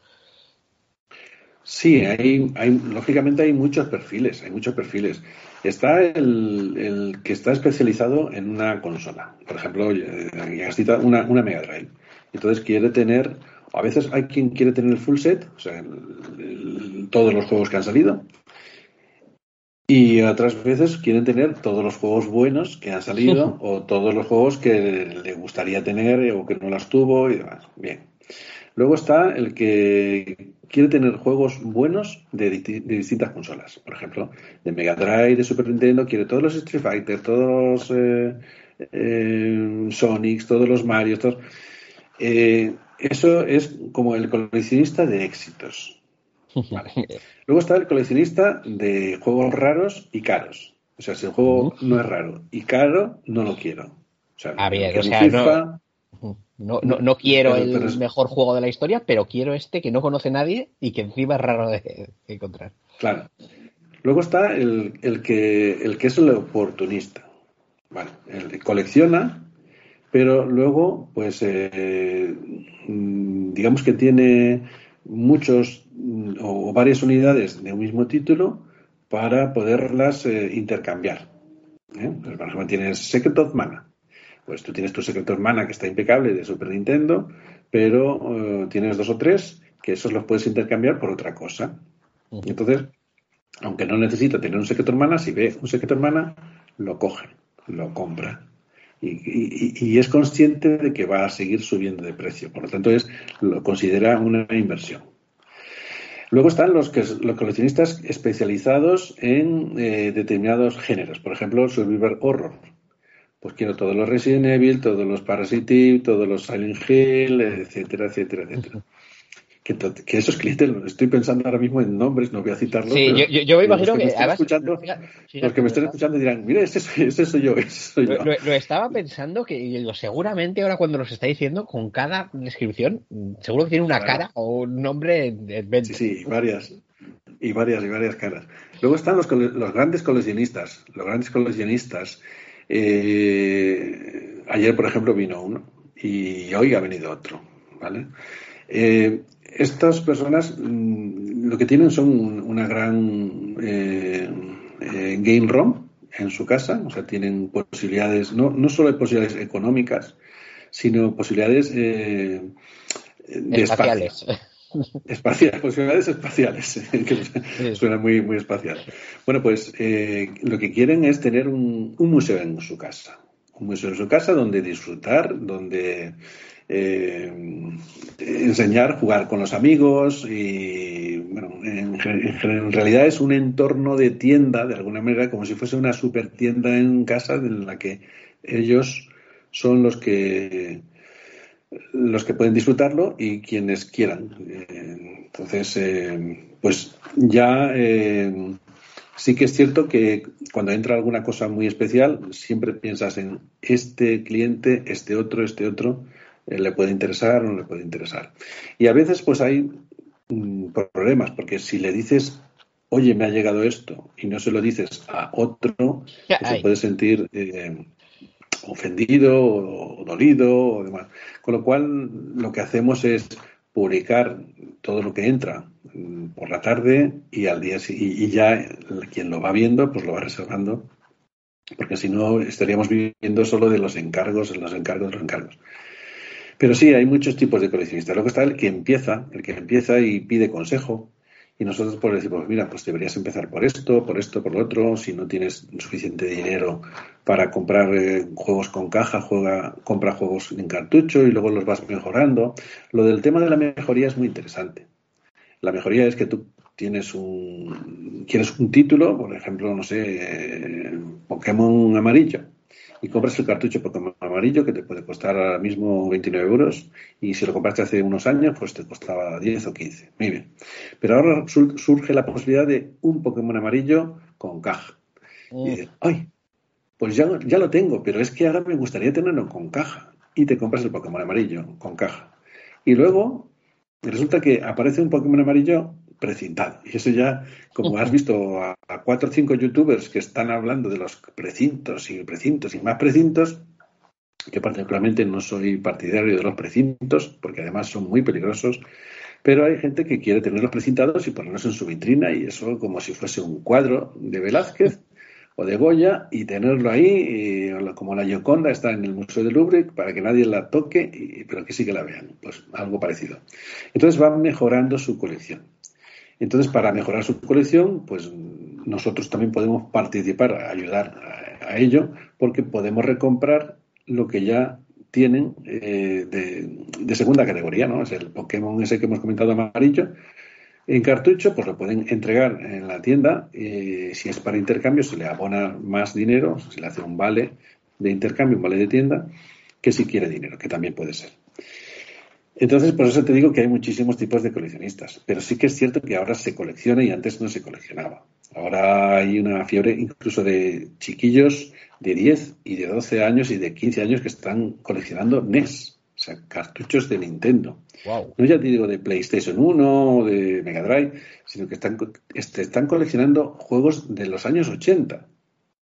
Incluso, Atari. Hay un caso de, Atari.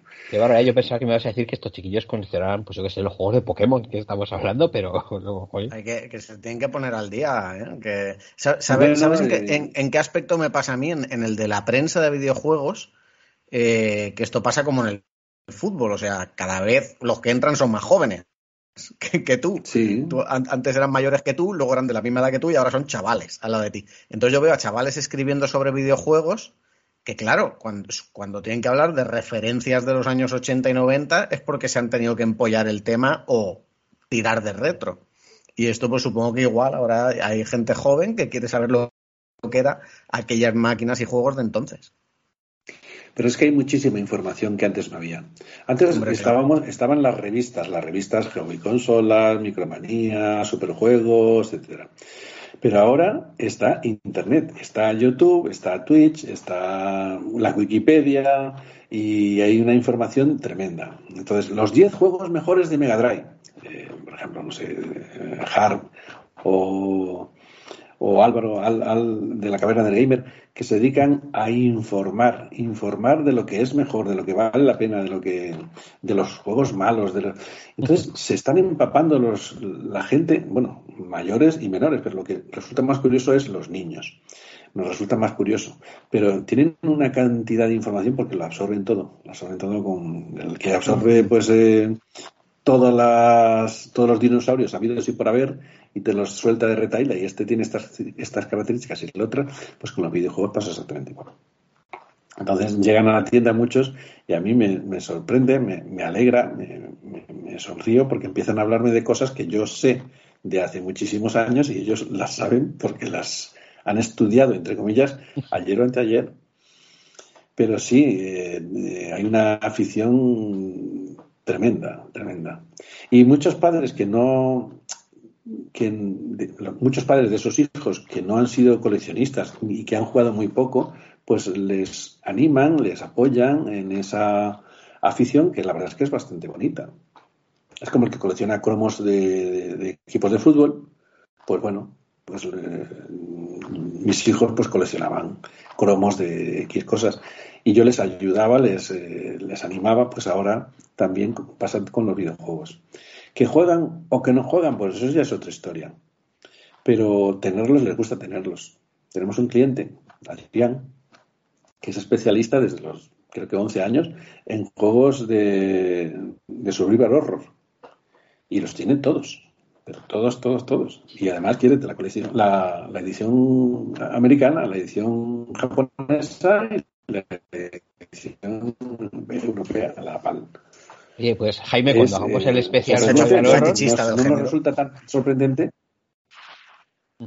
Sí, pues podéis, podéis hacer muchos especiales de esto. De, a ver, los nuevos usuarios. Le, llamamos y, traer, y traer al programa a algunos, algunos nuevos usuarios de, que, todavía no son ni siquiera quinceañeros para que os expliquen cómo coleccionan, cómo, qué es lo que sienten cuando compran un juego antiguo y, demás, ¿no? La verdad es que tendría que ser emocionante si nosotros hubiéramos podido tener esa sensación, ¿no? De adquirir algo de los años 50, ¿no? Es el, en los años 80 poder comprar algo de los años 50. Eso podríamos llegar a hacerlo a lo mejor con los discos, con los discos de vinilo. Pero bueno, tampoco. es, muy bonito. Eh, y observarlo esto desde, desde el punto de vista donde yo estoy, pues la verdad es que es bastante, bastante divertido. Tengo la suerte de que me gusta mi trabajo. Ah, pues yo os diga que yo soy historiador, pero, pero es distinto, ¿no? El, el ser historiador es de afición y el, trabajar en un comercio especializado en videojuegos, pues eso es la profesión. Yo lo, llevo pensando toda la entrevista, digo, seguro que, eh, vamos, no tengo que hacer una auditoría, pero que, en muchas épocas habréis puesto de vuestro bolsillo para que aquello siga adelante, porque eh, por todas las épocas por las que ha pasado y mantener una tienda de este tipo y pudiendo a lo mejor dedicaros a otra cosa o, en fin, no lo sé, tú sin ir más lejos, que podrías haberte dedicado a lo mejor profesionalmente a la historia o impartir clases, no lo sé. Eh, ¿Habéis pasado por esto, por tener que poner de vuestra parte para que aquello continúe? ¿O estar a cero, sin pérdidas ni ganancias? Realmente creo que todos los comercios han pasado por esas fases, no de videojuegos, sino todos los comercios. Los primeros años de un comercio siempre son malos. Siempre te, te dicen. Sí, al principio siempre. Que el primer año, el segundo, que estás en pérdidas y luego pues eh, la inversión la vas recuperando poco a poco. Entonces, bueno, cuando pasas una crisis, pasas otra y pasas otra, pues eh, al final pues tienes que poner de tu bolsillo o estar varios meses sin cobrar, que eso duele bastante. Varios meses sin cobrar porque una de las cosas que mi hermano y yo, mi hermano Pedro y yo, eh, tenemos siempre claro, por, por, tradición familiar, es no deber nada a nadie. Entonces, ¿a quién había que pagar primero? Pues había que pagar al alquiler había que pagar al banco, había que pagar a la gestoría, había que pagar a los proveedores. Y luego, pues a nosotros. Porque si no, mm, no podíamos continuar. Entonces, eh, pues sí, muchísimas veces pues hemos tenido que hacer eso. Ahora ya por suerte no, pero durante varios años, eh, estos últimos años, desde el año 2008 hasta el 2013 más o menos, pues lo hemos pasado bastante mal. Pero pero nuestra idea era continuar y continuar y continuar, porque veíamos que otros desaparecían, que otros cerraban y que al final se iban a quedar muy pocos, muy pocos comercios como así ha sido. Mm. Entonces, ¿qué ocurre? Pues que quedan pocos comercios y van adquiriendo fama. No ya la fama que ya la tienen de los clientes de toda la vida, sino la de las nuevas generaciones. Entonces, pues los viernes y los sábados, pues eh, tradicionalmente vienen grupos de, adolescentes, grupos de jóvenes, de veinteañeros, y hacen una especie de ruta por Valencia, donde van a tiendas de videojuegos, tiendas de cómics, tiendas de cosas de este tipo, de música y demás. Y estamos en, en la ruta, ¿no? Estamos bastante, bastante céntrico en nuestro comercio, en una gran vía. Y y se, se, ve, se, se, nota, se percibe ese fenómeno.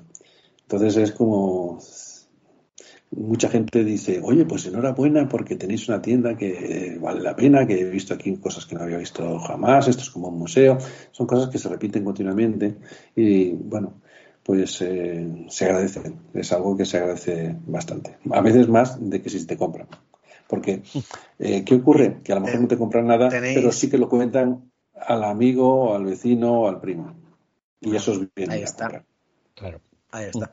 ¿Y tenéis ya alguien a quien legarle el, el imperio?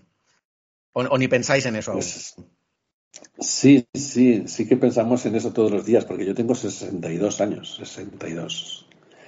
Y, ah, no lo parece, no lo parece. Y como, y como tengo cuarenta y tantos años cotizados, pues me podría jubilar en cualquier momento. Pero bueno, tendré, que esperar a los 65 como mínimo. Y está difícil, está difícil, porque mi hermano trabaja ahora en una empresa, en una gran empresa, mm, y no lo va a dejar. Y mis hijos, pues son profesores, profesores eh, de un instituto y de, una, y de la universidad, y tampoco, tampoco creo que lo dejen. Entonces está complicado, está complicado. Pero vamos, no es imposible que, que Canadá continúe dentro de tres años. Que continúe. Y yo en la sombra, pero no, es imposible, ya, ya lo hablaremos. Ahí no, no, no, es solo dejar la tienda, sino dejar mucho conocimiento y muchas maneras de hacer las cosas, entiendo también. Bueno, entonces, em, como, como os he dicho que entonces escribiré algo de historia de los videojuegos. Bien. la historia de Canadian. Pues, con las anécdotas. Entonces, entonces Te, volvemos a llamar, vamos, sin ninguna duda. Oye, aprovecho. Sí, dime, dime. Aprovecha, aprovecha. No, iba, iba a aprovechar porque tenía algunas preguntas y luego quería preguntarte por anécdotas, con lo cual me va a venir genial. Ah, pues Mira, pues, pues eh, te, dejo un par de preguntas que nos han dejado un par de, oyentes por, por, el canal de, Discord.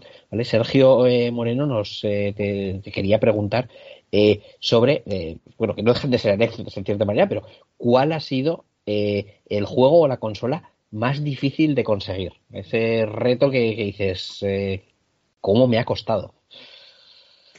Bueno, la más difícil de conseguir ha sido la, Apple Pippin de Bandai, de Apple y de Bandai, que es una consola, bueno, Apple, la única consola que ha hecho en su vida ha sido esa, y fue un fracaso comercial tremendo, creo que solo vendieron unas 50.000 unidades, si es que las llegaron a vender, solo fabricaron 50.000 unidades y vendieron, no sé, pues esa ha sido una consola difícil, difícil de conseguir. El modelo negro, porque hay dos modelos, el modelo blanco, que es relativamente más fácil, y el modelo negro.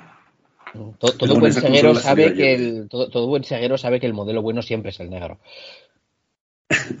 esa, esa, consola salió ayer de Canadian. ha estado durante unos meses y ayer se, ayer se vendió. O sea que esa ha sido muy difícil. Eh, hay consolas que aparentemente son difíciles de conseguir, pero por ejemplo nosotros el, hace dos meses eh, conseguimos 17 Neo Geos. Wow. 17 Neo Geos Hicimos un vídeo por si en directo, por si nadie se por si alguno se creía que estábamos de farol y demás. Hicimos un vídeo en directo y está, y está en, en Facebook y en, YouTube. Eh, hay muchísima demanda de esa consola. Y mucha gente dice, bueno, es difícil de conseguir. No, no, no. No es difícil de conseguir. Lo que es difícil de conseguir son los juegos de esa consola.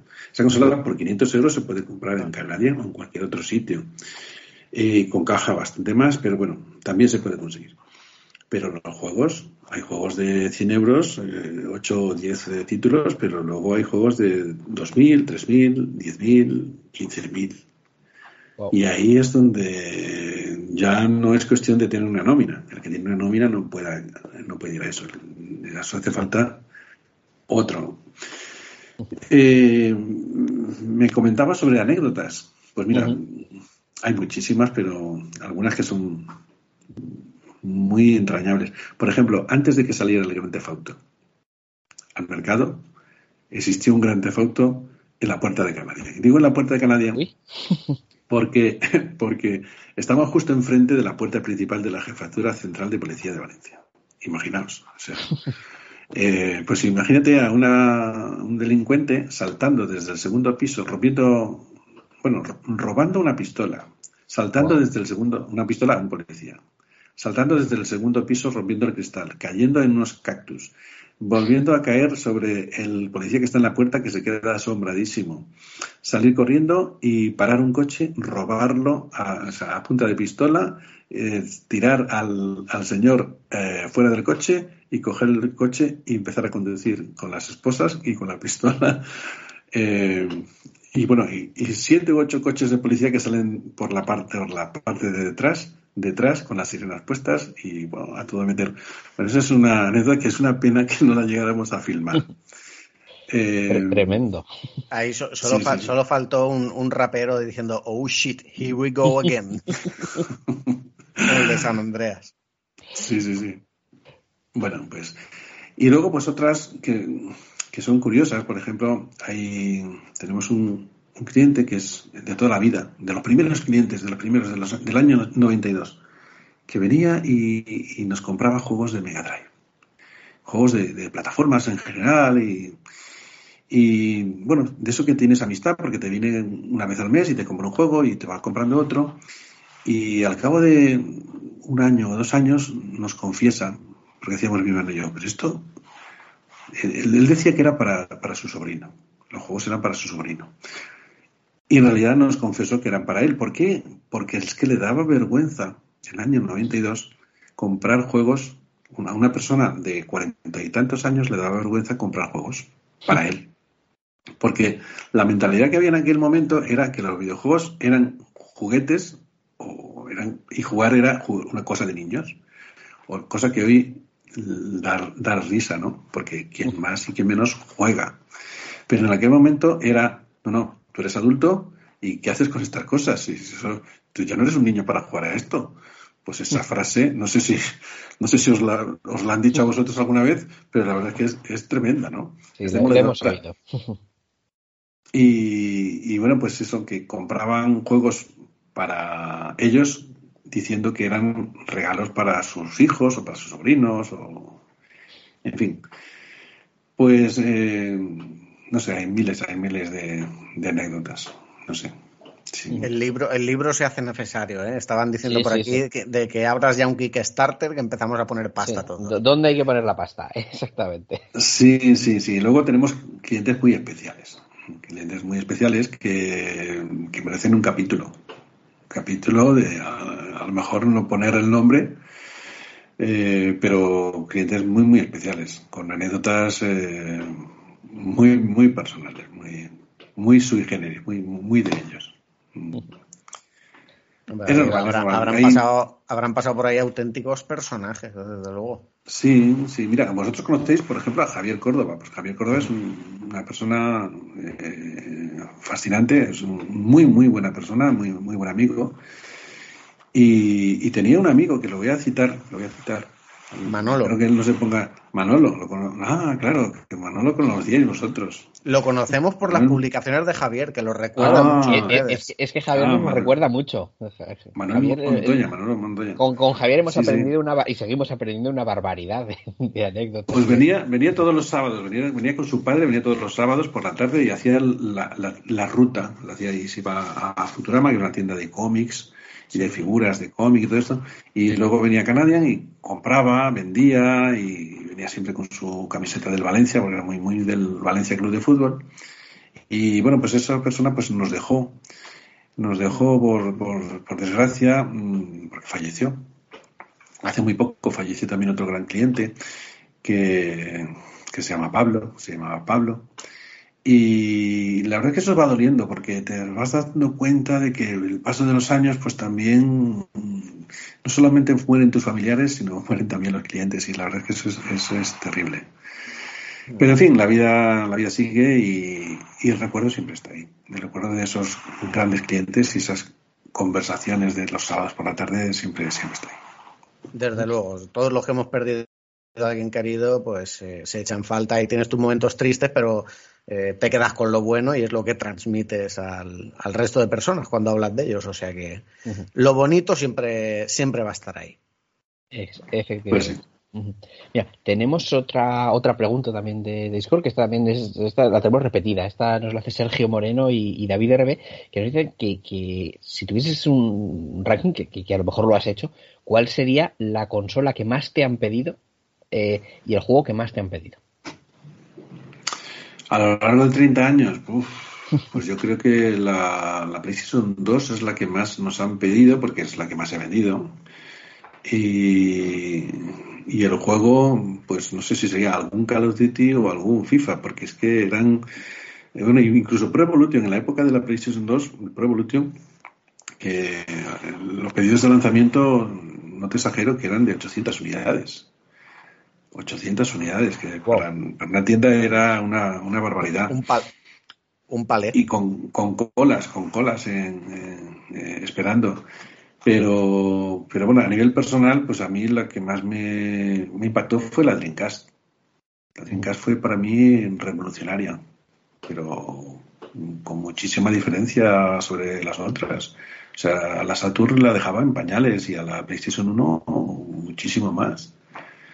Eh, además de conexión a Internet y los gráficos tridimensionales en, el Sonic o el Soul Calibur eran tremendos.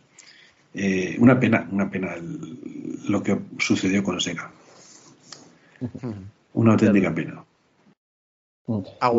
quítate, quítate la espinita de tu fetiche. La, espinita, yo, vamos, eh, tú, no lo sabes, Luis, pero yo tengo un auténtico fetiche en videojuegos de coleccionismo. Yo no soy coleccionista, pero estos sí, ¿vale? Que son eh, los juegos de Picross. Que con el primer Mario Picross de, Game Boy que, veis. la pregunta es, hay más gente como yo, dime que sí, que no soy el único que, que, que, arrambla con, todos estos juegos. Dime que alguien más se lleva los picros cada vez que tienes uno en la tienda. No me lo vas a decir. No, a ver, que, sea una persona en concreto, no, que, se venda así. Ah, pero no. Hay, mercado, bien, bien. Hay gente que vuelve a comprar el juego muchas veces y las consolas nos, nos, nos compra alguien una consola, ¿vale? Y al cabo de una semana o de un mes nos la vuelve a vender. Y al cabo de, de 15 días nos la vuelve a comprar. La misma consola, el mismo modelo, el mismo número de serie. ¿Vale? Incluso hay un cliente que nos ha llegado a comprar 17 eh, PS Vitas. 17. 17. Porque intentaba piratearlas y no podía y se las cargaba y nos las vendía otra vez y compraba otra porque necesitaba el software no sé cuánto, el 3.5 o algo así. Y por eso te digo que la gente con su dinero hace lo que quiere. Eso ya no es cuestión de coleccionismo, eso es pues un impulso por comprar. Y otros dicen, bueno, pues eh, necesito comprarte algo. He venido aquí y tengo que comprarte algo. digo, bueno, pues te ponte a ver esto. No, pero tú mira, dime esto. Claro, ¿qué ocurre? Que cuando llegas a una tienda especializada donde hay muchísimo, ya sea Canadian o cualquier otra, por ejemplo, Chucho Games en Madrid, pues eh, a veces el árbol no te deja ver el bosque. Eh, ves una cosa, ves una vitrina, una estantería, y hay otras cosas que están al lado y no las ves, porque hay tanto, tanto que ver también nos pasará en algún museo que esté muy, muy lleno, muy relleno. Los museos estos modernos que tienen, un, tienen en una pared cuatro cuadros, pues se ven todos. Pero cuando en una pared hay 53 cuadros, pues ves cuatro o cinco o diez. Nosotros ni siquiera los llegas a ver. Y pasa lo mismo. Perfecto. Pues oye, eh, yo que ya me quedo tranquilo sabiendo que, no soy el único que, que, pide picros cuando, cuando va por el, por el mundo. Y ya nada, si te parece, vamos a, vamos a ir eh, yendo hacia la, hacia la parte final. Y bueno, pues eh, para agradecerte también un, un poco que, hayas estado tu, por tu inmensa colaboración, pues también pues nos gustaría que, que aprovechases este, un poquito este espacio para, para un poco de promoción, ¿no? Y nos digas cómo pueden encontrarte los, los oyentes que todavía no te, no te conozcan, eh, porque vamos, has comentado antes que estabas muy activo en, en Wallapop y en, y en Facebook. A mí me parecen divertidísimos eh, los unboxing que hacéis, por ejemplo, en, en, vídeo. Eh, pues cuéntanos cómo, cómo pueden encontrar con vosotros, cómo podéis trabajar, cómo, por supuesto, en la tienda, pero si también podéis trabajar o servir pedidos a, a distancia, este tipo de, de cosas. Sí, bueno, los unboxings son muy divertidos y ahora eh, estamos inventando, tratando de inventar justo lo contrario. En vez de hacer un unboxing, vamos a hacer un boxing. vamos a, vamos a un día a, filmar cómo hacemos, cómo preparamos un gran pedido de un cliente que nos lo ha pedido desde cualquier provincia y decimos, pues este señor ha pedido estos, estas unidades, estos títulos, estas consolas y vamos a hacer el boxing el unboxing. Bueno, bueno, los unboxing están muy bien y se pueden ver, se pueden ver tanto en Facebook como en nuestra página de YouTube que se llama mm, Canadian Games Valencia. Tenemos una página de YouTube donde todo lo que filmamos en, Facebook lo dejamos allí. A veces son directos con unboxing y otras son eh, vídeos divulgativos y otras son pues eh, una consola que acabamos de recibir que es muy rara y la probamos los viernes por la tarde, los sábados por la tarde y hacemos esos directos y la verdad es que tienen bastante éxito por lo menos en nuestro ámbito, ¿no? No queremos eh, ni pretendemos ser como los grandes youtubers, los grandes streamers que, que, tienen miles y, y a veces millones de seguidores pero nosotros somos una tienda, somos un comercio y nos dedicamos a esto.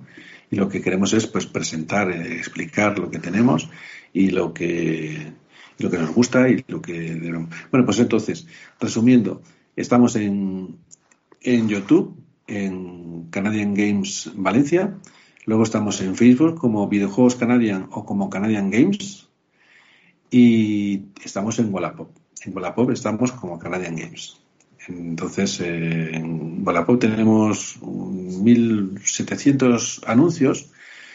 Antes teníamos 3.200, pero la política de Wallapop ha cambiado y nos, obliga a pagar mucho más a, todos y a tener menos anuncios. Es algo incomprensible, pero bueno, es así hay que tomarlo. Entonces ahora lo que hacemos es anuncios múltiples. En vez de hacer un anuncio de un juego o de una consola, pues hacemos anuncios de 10 o 5 o 3 o juegos y todos allí con sus títulos, con sus precios y demás. La verdad es que sigue, sigue, sigue, funcionando bien y la verdad es que la gente está bastante contenta. Tenemos 3.000 valoraciones en un año y dos meses, entre un año y tres meses, son 15 meses, 3.000 valoraciones positivas, que eso es bastante. Muy bien. Entonces, eh, pues bien. Entonces, a través de Facebook también, también se vende porque a través de los mensajes pues se pueden hacer pedidos y por supuesto telefónicamente y servimos a toda España. No, no servimos al extranjero, salvo casos muy excepcionales, siempre dentro de la Comunidad Europea porque hay que hacer una serie de, historias y eh, exportación y cosas que, no nos gustan. Eh, pero bueno, servimos hasta Canarias, Baleares, por supuesto, y, y todas las provincias españolas, Ceuta, Melilla, cobramos unos gastos de envíos que son los de las tarifas de, correos. No hacemos los típicos gastos de envío que inflan el precio. Eh, tratamos bien a la gente, no les engañamos y si alguna vez nos hemos equivocado, pues tratamos de subsanarlo y la gente queda muy, muy contenta y repite. Entonces, eh, precisamente hacemos también lo mismo con los pedidos, o sea, compramos de toda España y mucha gente pues nos envía, como confían en nosotros, nos envían lotes, se los les hacemos una valoración previa, eh, nos, nos mandan fotografías, les hacemos una valoración previa, luego recibimos la mercancía, vemos que todo está correcto, si hay alguna anomalía se lo indicamos y llegamos a un precio final, que es muy parecido al que les, le hemos dicho antes y pagamos por cualquier eh, forma de pago, por PayPal, por Bizum, por transferencia bancaria, etcétera. En definitiva, pues eh, unos juegos y consolas van, otros vienen y eh, de alguna manera pues hacemos una redistribución. También hay veces en que nos piden un encargo, nos encargan que pues necesito esto y entonces pues hay que hacer eh, algunos movimientos especiales para eh, como conocemos a muchos coleccionistas, pues oye, te sobra esto, quieres eh, intercambiarlo por este otro porque necesito un este artículo para algún cliente y también, también lo hacemos. Mm, a veces con algo de ganancia y otras simplemente por, el mero servicio. Lo importante es tener clientes. A veces te comprarán más, otros te comprarán menos, pero si tienes el cliente eh, es, beneficioso, beneficioso. Si lo pierdes, pues pierdes al cliente y a todos los amigos del cliente. Entonces, un comercio no, no puede prescindir de eso. Agus, ¿verdad que cuando acabe el programa vamos a echarle un ojo a Wallapop? Vamos, directamente, que siempre hay alguna cosita de estas. Lo, creo que lo, has hecho muy bien antes, ¿no? De estas cosas que siempre has querido tener y nunca has conseguido. O eso que tuviste y tu madre me envió al cubo de la, de la basura, que eso es trágico. Yo cuando lo ha dicho Jaime antes, eh, estaba recordando y casi llorando al, al, al, revivir este, este vídeo. Pero, pero vamos, eh, yo vamos, ya, ya lo estaba haciendo con la página de Facebook porque no, no, no, no, he podido entrar a Wallapop y he, visto cosas muy chulas. Además, que, me gusta mucho la, manera en la que exponéis las fotos para poder ver todos los artículos y, y no sé, da la sensación sobre todo de, mucha transparencia también, que creo que es importante en, este, este sector y recomendar a todo el mundo que haga lo mismo. Bueno, las madres de España, yo he dicho antes que, que, son las que más juegos han tirado a la basura, pero también tienen otra cosa muy buena, es que son el mejor repositorio de juegos del mundo. Y me, explico, me, refiero a, me refiero a la casa de los papás. La casa de mm. los papás. Hombre, es donde allí tenemos todo y dice, no, esto no me lo toques, esto está en mi habitación, pero ya, te lo, ya me lo llevaré, ya me lo llevaré y ahí se queda. Y sabemos que ahí tenemos muchos juegos y muchas consolas bien guardados bajo llave y, y vuestra madre cuando ya es consciente de, lo que van, cuando ya es consciente de que eso tiene valor, eh, los, los conservan. Así que no, no todo es malo, no todo es malo en las mamis. pues en definitiva, estamos por desgracia.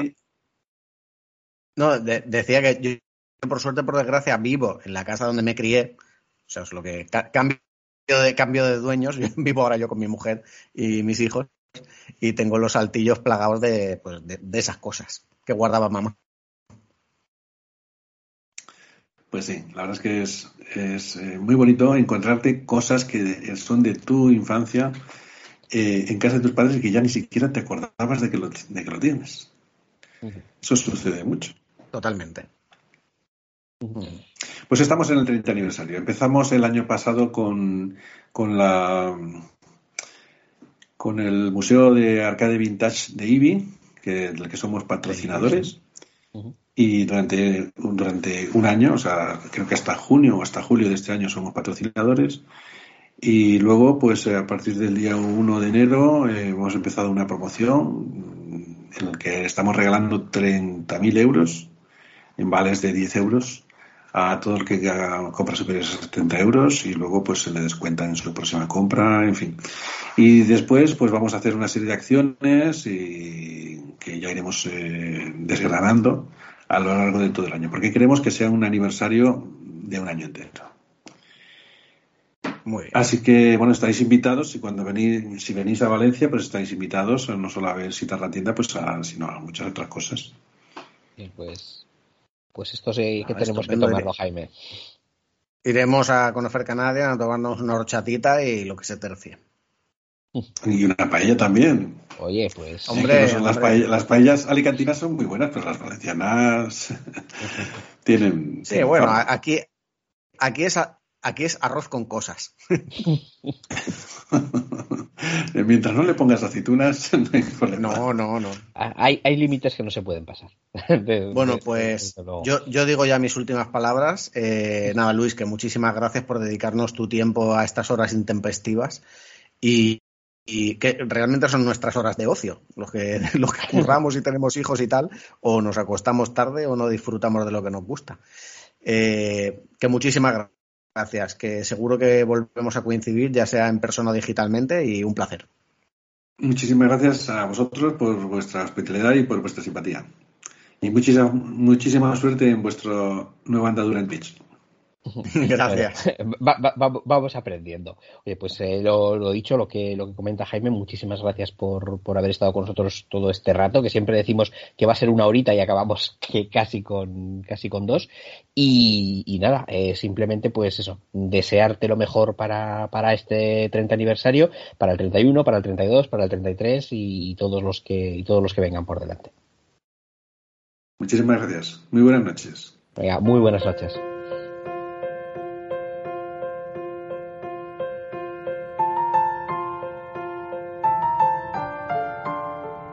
Después de esta pedazo de entrevista que yo creo que nos ha llevado a recorrer con todo lujo de, detalles los últimos 30 años de, historia de, los videojuegos en, España, eh, bueno, eh, por supuesto agradecer a, Luis Espósito su, colaboración a Canadian, a Canadian Games, pues vamos a ir eh, ya concluyendo el, programa. Y para ello, pues bueno, si recordáis, aunque ya ha pasado bastante desde el último Low Poly, eh, teníamos pendiente un, pequeño sorteo eh, y consistía en, eh, si, recordáis, pues bueno, hablábamos sobre el merecimiento o no merecimiento de, de Kena eh, en Bridge of Spirits pues, eh, por haber ganado el, premio al mejor juego independiente en los últimos Game Awards. Entonces, eh, mm, pedíamos a, los, a los oyentes que nos dejasen un comentario con su opinión al, respecto para participar en este, en este sorteo. Entonces, si os parece, vamos a leer los comentarios, que hemos tenido unos, unos cuantos, y a continuación, pues bueno, realizamos el sorteo. el primer comentario es de Alex Molins que dice, uy, qué guay, yo también vi bienvenido Mr. Marshall en CD en ese CD de la, de la PC Manía. Eso quiere decir que, algunos oyentes aquí tenemos también cierta edad y siempre está bien, ¿no? recordar aquellos tiempos. Eh, Paco Díaz, eh, pues eh, nos comenta, bajado. Es un crack, es que no se pierde ni, ni uno solo de, de, nuestros, de nuestros programas. A continuación, Sergio Moreno dice, muy buenas, como siempre, muy buena entrevista y qué interesante la parte de Kickstarter y lo difícil que es publicar y abrirte un huevo en el mundillo. Feliz año a todos. Eh, y a continuación otro comentario de Sergio Moreno, pero esta vez ya centrado en, lo que era el, concurso que, planteábamos. Eh, y en esta ocasión nos dice, respecto al concurso, actualmente eh, parece que un juego indie es un juego hecho por un estudio pequeño sin tener en cuenta el dinero que hay detrás y lo que propone. Para mí, un juego indie es uno que se sale de los estándares del mercado actual y que ofrece algo diferente en lo jugable o en la manera de contar la historia. Por ejemplo, perdón, por ello, no considero a Kena como indie, ojo, que no deja de ser un juegazo, y sí consideraría en cambio a Voice of Cards de Yoko Taro.